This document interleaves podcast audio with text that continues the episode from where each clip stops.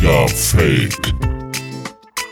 Der Podcast über Fake News und Fact-Checking.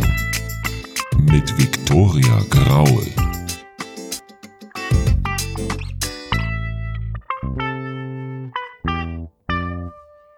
Hey Freunde der Sonne, welcome back zu Digger Fake, dem etwas anderen Aufklärungspodcast mit den magischen F-Wörtern Fake News und Fact-Checking. Ich bin Viktoria Graul und treffe für dich regelmäßig Experten aus ganz verschiedenen Bereichen. Wir geben dir Guidelines für den Alltag und erklären dir Zusammenhänge, denn hinter jeder Fake News steckt auch immer ein System. An dieser Stelle erstmal vielen, vielen Dank für das positive Feedback zum Start von Digger Fake.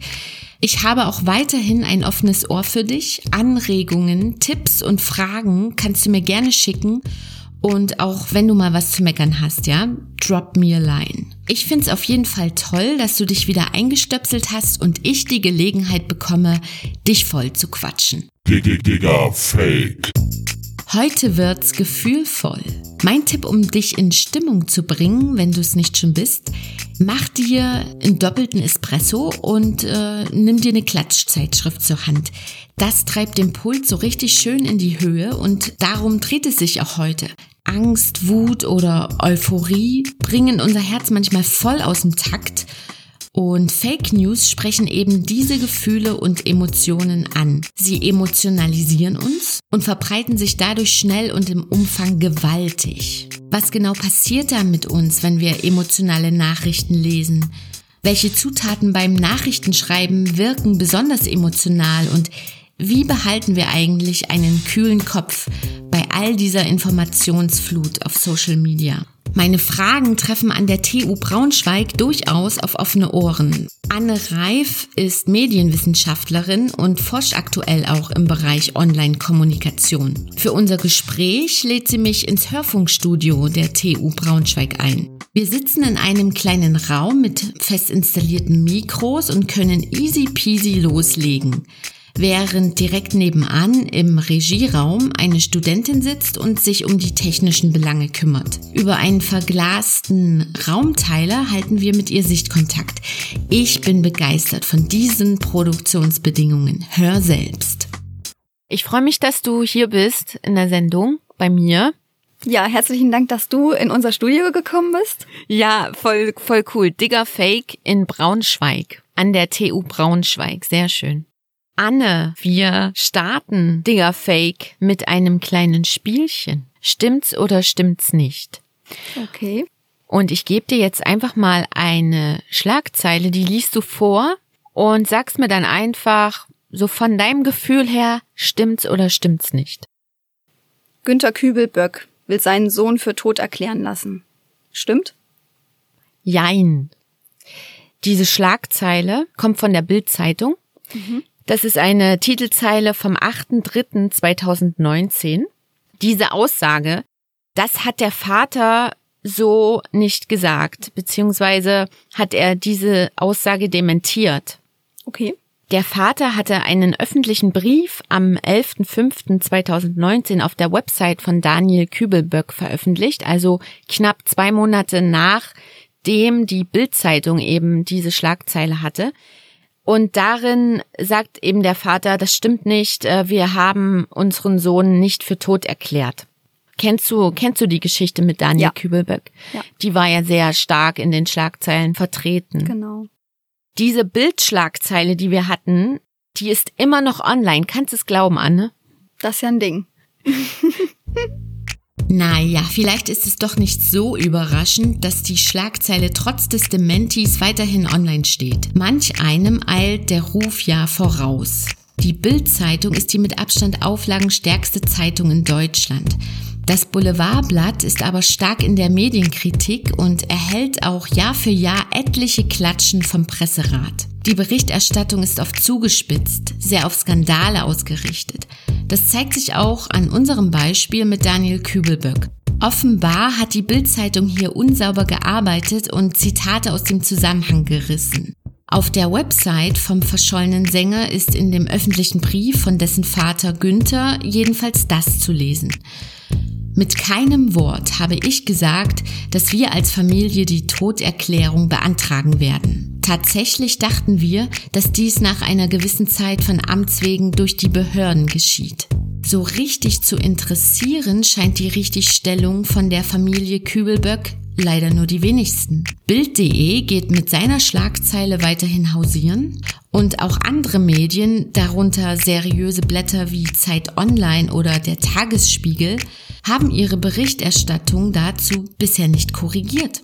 Wenn du mehr zum Thema wissen möchtest, dann empfehle ich dir den Beitrag Das schamlose Geschäft mit Daniel Kübelböck nachzulesen beim Online-Magazin über Medien.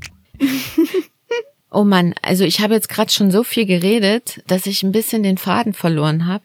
Aber es geht im Prinzip darum, dass die Bildzeitung ja zu den Boulevardblättern gehört. Boulevardblätter haben so das Merkmal, dass sie wenig seriös sind.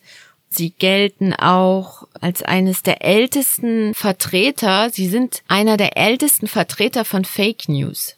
Ich war kürzlich in einem Gespräch mit jemanden aus der Chefetage eines sehr großen Verlagshauses. Und da wurde mir dann gesagt, ja, wir produzieren ja auch manchmal solche Schlagzeilen, so boulevardeske Sachen.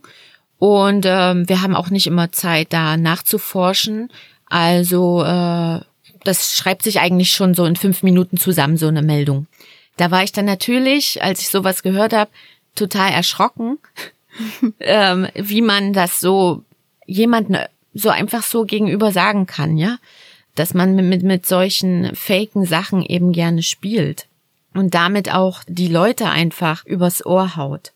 Boulevardblätter arbeiten mit dem Merkmal, ähm, dass sie gerne für Betroffenheit sorgen wollen, Betroffenheit, damit man selbst irgendwie in die Geschichte reingezogen wird. Ich selbst muss zugeben, ich lese auch sehr gerne Boulevard-Sachen.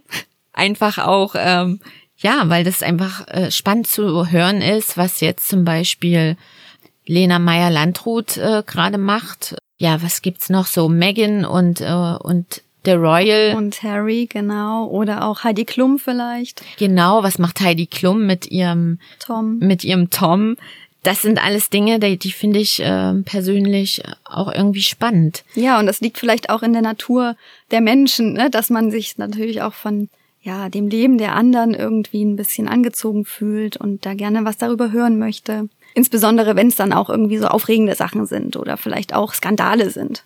Richtig. Und da sind wir auch schon direkt beim Thema die Betroffenheit, die auf die Boulevardblätter abzielen. Das ist meines Erachtens so eine Erwartung, die Nachrichten erfüllen. Menschen wollen gleich irgendwie Nähe fühlen. Um eine, wenn sie eine Nachricht lesen, muss es auch irgendwie ein Gefühl auslösen in ihnen.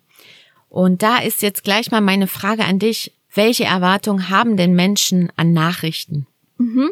Also die Frage ist natürlich auch hier wieder nicht so ganz leicht zu beantworten.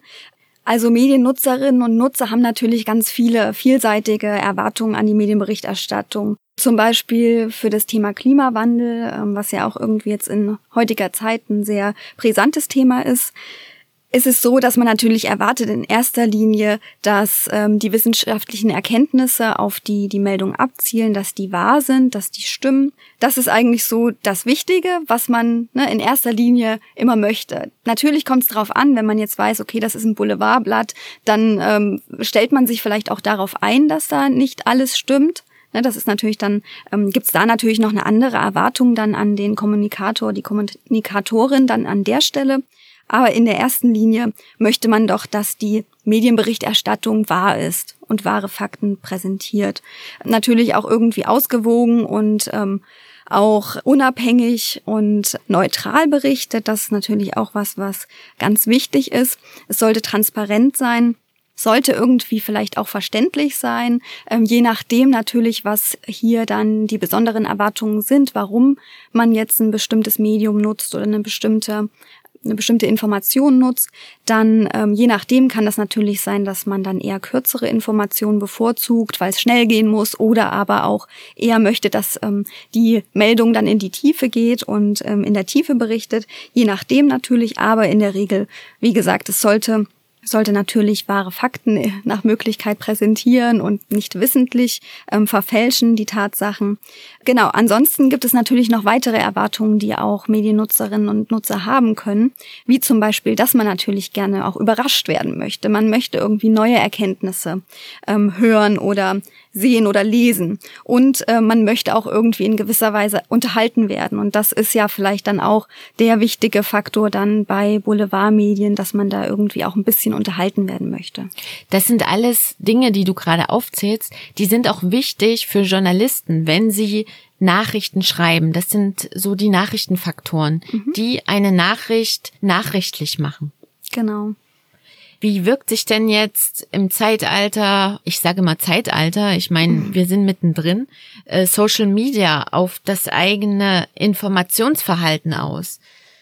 Genau, Social Media bündelt natürlich in erster Linie unterschiedlichste Informationen, unterschiedlichste oder auch Informationen von unterschiedlichsten Kommunikatorinnen und Kommunikatoren. Das können einerseits natürlich journalistische Medien sein, klar, aber eben auch Expertinnen zum Beispiel, wissenschaftliche Expertinnen, die ähm, sich direkt zu Wort melden können in Social Media. Aber es könnten natürlich auch nicht Expertinnen und ähm, sogenannte Laien oder private Nutzerinnen und Nutzer sein, die Informationen erstellen und verbreiten können oder auch auf Kommentare ähm, antworten können. Und alles vermischt sich in den Plattformen der sozialen Medien, ähm, wie zum Beispiel auf Facebook oder Twitter. Genau, also das ähm, ist sozusagen so das Erste, was man hier sagen muss. Es vermischen sich einfach viele unterschiedliche Informationen von unterschiedlichen Akteuren. Und auch in, einfach in rasanter Geschwindigkeit. Genau, das kommt natürlich auch noch da mit dazu, weil also natürlich so erstmal zu den verschiedenen Perspektiven, das natürlich irgendwie was Positives, ne, dass äh, man jetzt auch Zugriff hat und direkt sehen kann, schnell sehen kann und schnell zugreifen kann auf das, was die unterschiedlichsten Kommunikatorinnen und Kommunikatoren sagen. Aber natürlich auch gerade durch die rasante Zeit bedeutet das auch, dass wir hier eine große Informationsflut haben, also sehr viele Informationen in kürzester Zeit zu den unterschiedlichsten Themen ähm, bündeln sich dann auch auf ähm, sozialen Medien. Und das bedeutet natürlich, wir haben nur eine begrenzte Zeit und auch ein begrenztes Aufnahmevermögen bedeutet, dass wir selektieren müssen, dass wir Informationen selektieren müssen und dementsprechend dann vielleicht auch nur die Überschriften lesen können oder einzelne Wörter ähm, überfliegen können und vielleicht nur bei ganz wichtigen Themen oder wenn es uns besonders interessiert oder wir besonders betroffen sind, vielleicht auch nur dann ähm, wirklich in die Tiefe gehen und dann auch einen längeren Artikel lesen. Ja, ansonsten ist natürlich auch ein wichtiger Punkt hier, dass eben durch diese unterschiedlichen Informationen, die unterschiedlichen Kommunikatorinnen, dass es hier auch bedeutet, dass man nicht mehr so einfach einschätzen kann, vielleicht wer ist da eigentlich gerade, wer steckt dahinter dieser Information, ist derjenige jetzt vertrauenswürdig, vor allem auch dadurch, dass wir nicht ähm, immer alle Informationen direkt über den Kommunikator haben. Gut, also wenn jetzt Nachrichtenzeitungen wie Zeit Online oder so oder Spiegel Online auf den sozialen Netzwerken sind, dann sieht man das ja eigentlich, wer das ist. Genau. von, von welchen Kommunikatoren sprichst du denn da? Genau, dann gerade dann, wenn es eben nicht journalistische Massenmedien sind, die man ja kennt, sondern vielleicht auch andere ähm, Unternehmen, Medien oder aber auch Privatpersonen, die sich vielleicht dann nicht mit Klarnamen darstellen dann fehlt natürlich da die Information, vielleicht dann auch ähm, hat man kein Profilbild, wo, der, wo die Person dann drauf ist, dann fehlen da irgendwie die Informationen dazu, wer das vielleicht ist. Oder auch ne, eben so eine Affiliation oder so, dass man sagen kann, okay, das ist jetzt ein Journalist, eine Journalistin, ist bei Privatpersonen dann vielleicht nicht immer so erkenntlich, wer das jetzt eigentlich ist und wer da jetzt ähm, antwortet oder vielleicht auch eine Information verbreitet. Ganz wichtig ist ja auch das Umfeld, in dem ich mich bewege auf Social Media. Das heißt, ich befreunde mich mit Leuten, ich ähm, oder ich äh, folge Leuten, ich mhm. abonniere Kanäle. Ja. Und das führt dazu, dass immer nur bestimmte Dinge auch vorrangig in meiner Timeline erscheinen. Das heißt, wir haben ja hier das Problem, dass es irgendwie dann so eine Filterblase gibt, in der wir uns bewegen. Ja, also da sind wir als Kommunikationswissenschaftlerin eher vorsichtig, dadurch, dass es bisher keine ähm, nachhaltigen empirischen Belege für diese Filterbubble-Effekte gibt. Aber ja, natürlich, prinzipiell könnte man sich natürlich vorstellen, dass dadurch, dass ich eben in meinem ähm, Freundeskreis bin, dass ähm, dann entsprechend auch diese Informationen dann hauptsächlich bei mir erscheinen. Also ähm, vor allem natürlich Social Media bedeutet auch gerade, wenn ähm, wir jetzt von Facebook zum Beispiel reden, wo meine sozialen Kontakte auch ähm, vertreten sind, ist es natürlich auch so, dass ich vielleicht meinen Freunden oder das, was meine Freunde teilen, dass ich dem dann auch mehr Vertrauen schenke oder mehr ähm, Bedeutung vielleicht auch zumesse. Das genau würde ich, glaube ich, schon unterstreichen. In dem Zusammenhang ist dann die Frage, wenn ich dann zum Beispiel jetzt was lese auf Facebook, gut, das ist jetzt, Facebook ist ja auch immer eine Plattform, die für die etwas Älteren dienlich sind. Die jungen Leute sind ja heute eher auch auf Instagram oder Snapchat oder TikTok unterwegs. Aber wenn wir jetzt einfach mal so eine Nachricht haben von wie sie uns in den letzten Wochen sehr begleitet hat, die Buschbrände in äh, Australien. Man kann ja gar nicht mhm. mehr Buschbrände sagen. Ja. Es hat sich ja schon auf viele Flächen da ausgeweitet. Dann äh, reagiert man ja auch irgendwie darauf. Also worauf ich jetzt hinaus will, was sind denn eigentlich Emotionen aus kommunikationswissenschaftlicher Sicht? Also Emotionen aus kommunikationswissenschaftlicher Sicht sind eigentlich auch, ja, wir nutzen auch die Definition von ähm, Psychologien oder von, von ähm, psychologischen Forscherinnen und Forschern. Also je nach Ansatz ist es natürlich so, es gibt positive, negative Emotionen und je nach Ansatz gibt es unterschiedliche und auch unterschiedlich viele Basisemotionen, die auch ja genutzt werden oder gelten oder unterschieden werden, ähm, wie zum Beispiel Freude, Wut, Trauer. Und diese unterschiedlichen Basisemotionen, die können natürlich in unterschiedlichsten Abstufungen individuell auch variieren. Was ich auch immer mit Emotionen verbinde, sind ganz unterschiedliche Gefühle, dann auch Stimmungen, wo ist, wo man bewegt man sich gerade so, also das ist so die Baseline, ob man gerade so ein bisschen depressiv ist oder ob man sich verstimmt fühlt und Affekte auch, wenn was einen ganz plötzlich ergreift und man total ausrastet zum Beispiel. Und das spielt natürlich gerade in äh, Social Media auch eine große Rolle. Ja, das ist nämlich der, das Ding, wenn man dann nämlich so einen Punkt erreicht, wo man total ausrastet, wenn man diese Nachricht liest und denkt, ah, das gibt's doch nicht so ein Scheiß, das muss ich jetzt hier irgendwie unter die Leute bringen. Und dann drückt man auf den Teilen-Button und hat noch gar nicht wirklich diese Nachricht überhaupt verarbeitet, vielleicht auch noch gar nicht seinen eigenen, so was in seinem eigenen Kopf vielleicht diese Reaktion ausgelöst hat, aber erstmal teilen und man weiß nicht, ob es wahr ist oder nicht. Genau, vielleicht kann ich dazu noch ein bisschen was auch aus der kommunikationswissenschaftlichen Perspektive oder aus unserem Kontext auch noch mitgeben, wo vielleicht hier Emotionen auch besonders interessant sind zu erforschen. Es ist natürlich so, dass wir uns Emotionen vor allem im Prozess der Mediennutzung und Medienwirkung anschauen. Und ähm, hier kann man natürlich zum einen erstmal sich überlegen, Wer ist denn eigentlich der Kommunikator, die Kommunikatorin? Welche Gefühle oder Emotionen hat derjenige oder diejenige dann, wenn eine Nachricht verfasst wird? Äh, kurz nochmal, Kommunikator, das heißt jetzt, das ist die, wir haben schon der Sender der Information, genau. Genau. Genau, also sozusagen der Sender der Information ist erstmal die Frage, was hat der eigentlich für Emotionen, während er oder sie die Nachricht verfasst? Und vielleicht dann auch direkt die Frage, ähm, und wie emotional ist dann diese Nachricht eigentlich verfasst? Also welche Emotionen stecken da drin? Und danach kommt eigentlich der Schritt, was kommt dann beim Empfänger dabei an? Also bei der Mediennutzerin, beim Mediennutzer, wie fasst derjenige oder diejenige dann diese ähm, Informationen auf? Wie emotional das Ganze ist oder welche Emotionen darin stecken? Also das kann man natürlich auch unterschiedlich auffassen, je nachdem vielleicht auch ähm, in welcher Situation man sich gerade als Nutzerin und Nutzer befindet. Und dann ist es ähm, die Frage aber auch, welche Emotion habe ich selber dabei, wenn ich ähm, diese Nachricht lese?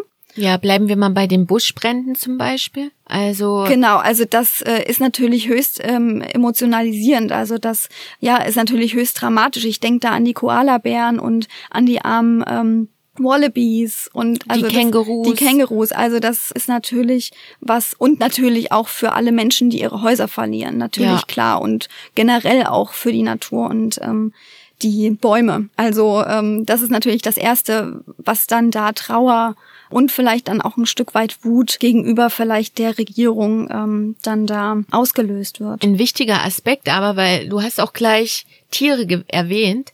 Tiere sind ja auch ein sehr emotionalisierender Weg einfach zur Person, die die Nachricht liest. Das, genau. das ist auch bei dieser Berichterstattung zu den Bränden in Australien der Fall, dass immer wieder Bilder von Tieren, die an Körperstellen verbrannt worden, gezeigt werden, um eben da auch diese Rührung zu erzeugen. Ja, und ähm, eben das, das zeigt dann schon auch wieder das Thema. Das Thema an sich ist schon ähm, höchst emotional aufgeladen. Eben alle Themen, die mit Gesundheit oder mit dem Leben ähm, und Tod von Personen oder auch von Tieren hier in dem Fall zusammenhängen, sind einfach ähm, äußerst emotionalisierend und emotionalisiert. Genau, das liegt einfach am Thema schon selbst. Und ähm, die Bilder, die du jetzt gerade angesprochen hast, die verstärken das Ganze natürlich noch mehr. Also eben nicht nur das zu lesen in äh, geschriebenen Worten, sondern auch tatsächlich Bilder zu sehen. Das ist, ähm, was da auch nochmal eine Rolle spielt. Und da ist jetzt auch die Frage, was wird da eigentlich oder welche Bedürfnisse werden dann eigentlich befriedigt? Bei der Person, also bei mir jetzt, wenn ich diese Nachricht lese, es sind schon wieder so und so viele Flächen in Australien abgebrannt, die Polizei und die Feuerwehr, die ist im Einsatz rund um die Uhr. Also bei dem Beispiel ist es natürlich sehr schwierig zu beantworten. Was ist da jetzt, was sind, ist da das Bedürfnis der Mediennutzerinnen und Nutzer? Gut, aber generell gesehen, also es gibt ja so verschiedene Motive eigentlich, die eben, also wenn wir uns das Beispiel nehmen, da ist jemand, der ist Politiker und der hat äh, bei einem wichtigen Diner irgendwie keine Etikette beachtet. Ist egal, ob es jetzt ein Politiker ist. Auf jeden Fall müsste er das eigentlich wissen, aber offensichtlich weiß er es nicht. Und dann gibt so eine vielleicht auch so eine gewisse Schadenfreude. Also sowas, auf sowas spiele ich ab. Sind das so Bedürfnisse, die man hat, vielleicht auch zu sehen, ah, der Person, die macht hier gerade was, da wäre mir total der Kopf rot, aber gut, äh, ich sehe, ihr geht's nicht besser als mir. Also dann auch so Vergleiche zu ziehen. Ja, also das natürlich, also wenn ich jetzt, ähm, natürlich ist Schadenfreude irgendwie was, was gerade wenn ich die Person vielleicht eh nicht leiden kann, dann ähm, erfreut es einen, wenn da so ein kleines Missgeschick passiert, was ja jetzt hier in dem Fall dann nicht dramatisch ist. Und ja, man vergleicht sich natürlich auch immer mit Medienpersonen und da ist es für das eigene Selbstwertgefühl natürlich auch schön, wenn man sieht, man macht nicht nur Selbstfehler, sondern die Berühmten oder die ähm, Reichen und Schönen machen auch Fehler. Das ist natürlich nur menschlich. Im Vergleich dann dazu, zu den Bränden in Australien, da ist es natürlich eher so, es geht darum, erstmal die Information zu haben. Also das Informationsbedürfnis ist da, glaube ich, im Vordergrund und man möchte natürlich wissen, wie geht es da weiter. Ne? Also das hat da in dem Fall natürlich nichts mit Schadenfreude zu tun, aber sondern eher Anteilnahme und vorrangig ähm, Informationsbedürfnis. Mhm. Aber generell ist es natürlich so, dass es unterschiedlichste Bedürfnisse gibt oder Motive, aus denen man verschiedene Medien nutzt oder auch verschiedene Informationen nutzt. Genau, das ist je nachdem ähm, natürlich äußerst unterschiedlich und verschieden, aber wir gehen auch davon aus, dass ähm, ja der selbstbestimmte Mediennutzer, die selbstbestimmte Mediennutzerin natürlich auch ähm, weiß und bestimmte Bedürfnisse befriedigt haben möchte durch die Mediennutzung. Wenn, wenn man jetzt diese Nachricht hat mhm. und sich durchgelesen hat und die hat irgendwas in einem ausgelöst, eine Emotion, was sind dann Folgeeffekte? Genau, also wie geht's dann weiter? Und da, da, ja. genau, und da sind wir auch bei einem besonders spannenden Thema auch für die Kommunikationswissenschaft, nämlich, dass wir uns ähm, anschauen, wie reagiert dann tatsächlich der Empfänger der Nachricht darauf, auf diese emotionale Nachricht? Was macht er damit? Und ähm, wie findet dann die Anschlusskommunikation statt? Also wie ähm, teilt er das dann mit einem wütenden Post dazu oder ähm, schreibt er dann noch einen wütenden Kommentar oder ähm, wie schaukelt sich vielleicht dann auch überhaupt in den Kommentarspalten die ähm, Auseinandersetzung hoch? Das ist auch eine ganz wichtige Frage für uns in der Kommunikationswissenschaft. Und was gibt's denn so für Antworten von euch? Gute Frage. Ähm, natürlich gibt's da schon einige Antworten. Es kommt, wie gesagt, es kommt immer stark darauf an, auf das Thema, wie emotional oder emotionalisierend ist dieses Thema an sich schon. Das ist natürlich auch immer die Frage, ne? wie, wie das Thema dann ähm, tatsächlich schon ist. Und daraufhin findet natürlich dann auch die Anschlusskommunikation vielleicht unterschiedlich statt. Also liegt am Thema natürlich, liegt daran, wie ähm, der Nutzer, die Nutzerin selbst eingestellt ist, vielleicht auch mit den eigenen Vorerfahrungen. Ne? Und das bedingt dann auch ähm, tatsächlich die Ausdrucksweise. Und da könnte man vielleicht sagen, dass Ironie oder auch jemanden zu provozieren dann natürlich ähm, auch tendenziell eher dazu führt, dass dann äh, wütende Kommentare auch darauf als Antwort kommen. Mhm. Also so ein Shitstorm zum genau. Beispiel. Was könntest du denn jetzt für Strategien vielleicht unseren Hörern geben, wenn wir jetzt eben dabei sind? Es ist eine Nachricht, die ist total aufgeladen, die, die berührt mich so sehr. Die lese ich äh, auf Instagram, da werden Bilder geteilt und Aufrufe hier spendet und so weiter. Was kannst du für Strategien geben im Hinblick auf wie man sich nicht gleich von Nachrichten überwältigen lässt, beziehungsweise von den Emotionen, die sie aus, die sie hervorrufen. Dass man da eher einen kühlen Kopf behält und nicht gleich auf den Teilen-Button drückt, sondern vielleicht auch erstmal guckt, äh, ist das überhaupt eine vertrauensvolle Quelle? Mhm.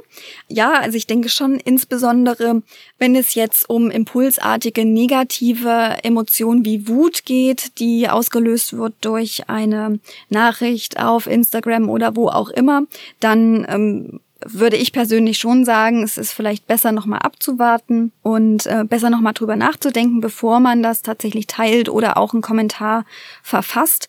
Bei positiven Emotionen, also so ein bisschen Plädoyer vielleicht hier jetzt auch, darauf trifft es meiner Meinung nach nicht unbedingt zu. Also da würde ich schon meinen, davon könnten soziale Medien manchmal noch ein bisschen mehr gebrauchen, gerade in Kommentaren. Ähm, da würde ich sagen, wenn es impulsartige, positive Emotionen sind, dann kann man die ruhig auch mal rausschicken.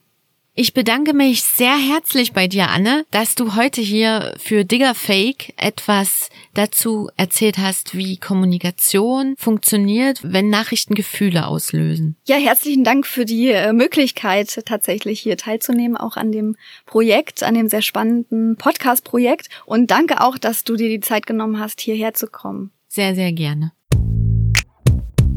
Das war Digger Fake, der Podcast über Fake News und Fact-Checking mit der Medienwissenschaftlerin Anne Reif. Alter Schwede, ich weiß nicht, wie es dir geht, aber ich könnte jetzt noch so etlichen Fragen zum Thema nachgehen.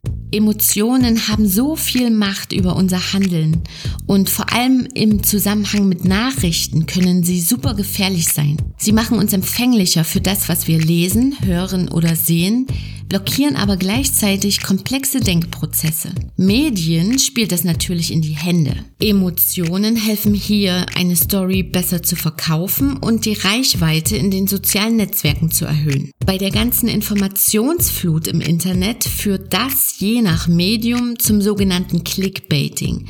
Das ist quasi Leute mit falschen Versprechen zum Anklicken eines Beitrags zu bewegen. Ja, und wie könnte es anders sein? Für die Produzenten von Fake News ist Clickbaiting ein besonders beliebtes Werkzeug. Wenn wir etwas daran ändern wollen, dass sich Fake News weniger verbreiten, müssen wir unser Nutzungsverhalten ändern. Kitzelt es im Klickfinger, wenn dich diese eine Meldung so auf die Palme bringt, versuch's doch mal damit.